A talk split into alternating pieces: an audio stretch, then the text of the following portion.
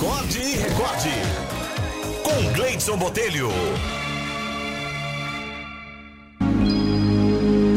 A historinha de hoje é sugestão aqui do Marcelo Amorim. Certo dia, um rapaz desiludido resolveu seguir o exemplo dos contos de infância.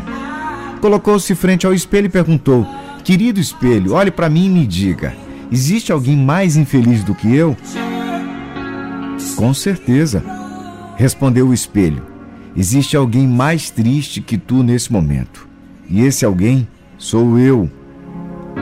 O rapaz olhou espantado, não esperava que o espelho falasse e ainda contra ele.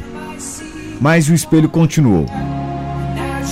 Tu não imaginas a dor que eu sinto ao ver, no meu reflexo, uma pessoa que deixou seus problemas tomarem conta da sua vida que não tem mais vontade de lutar e principalmente que não consegue ver dentro de si as suas qualidades, suas capacidades, seu talento.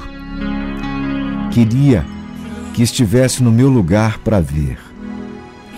Tu és uma pessoa tão inteligente que fala para todos que tem um Deus e tantas e tantas vezes falou do amor de Deus, agora se mostra assim tão derrotado. Deus é tão pequeno assim na tua vida para que tu te sintas tão inferior?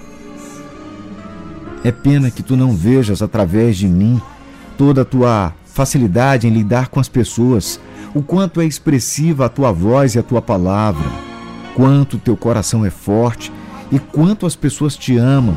Olhe para ti, levanta essa cabeça, pois dificuldades todos temos. Assim, como todos guardam dentro de si algo especial para dar, a capacidade de tornar a própria vida prazerosa. Quantas são as pessoas que gostaria de ser como tu és, saudável, inteligente e com toda a vida pela frente. E no entanto, muitas delas são felizes e agradecem a Deus pelas suas vidas Use a tua sensibilidade, ela é essencial para a vida. Motive-se.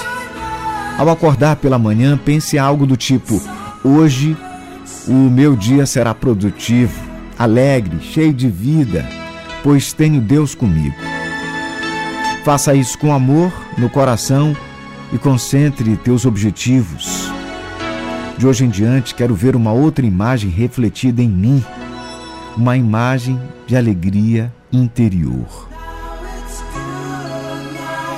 Quando um homem abaixa a cabeça e diz: Perdi a esperança, Deus também abaixa a cabeça e diz: Perdi um homem.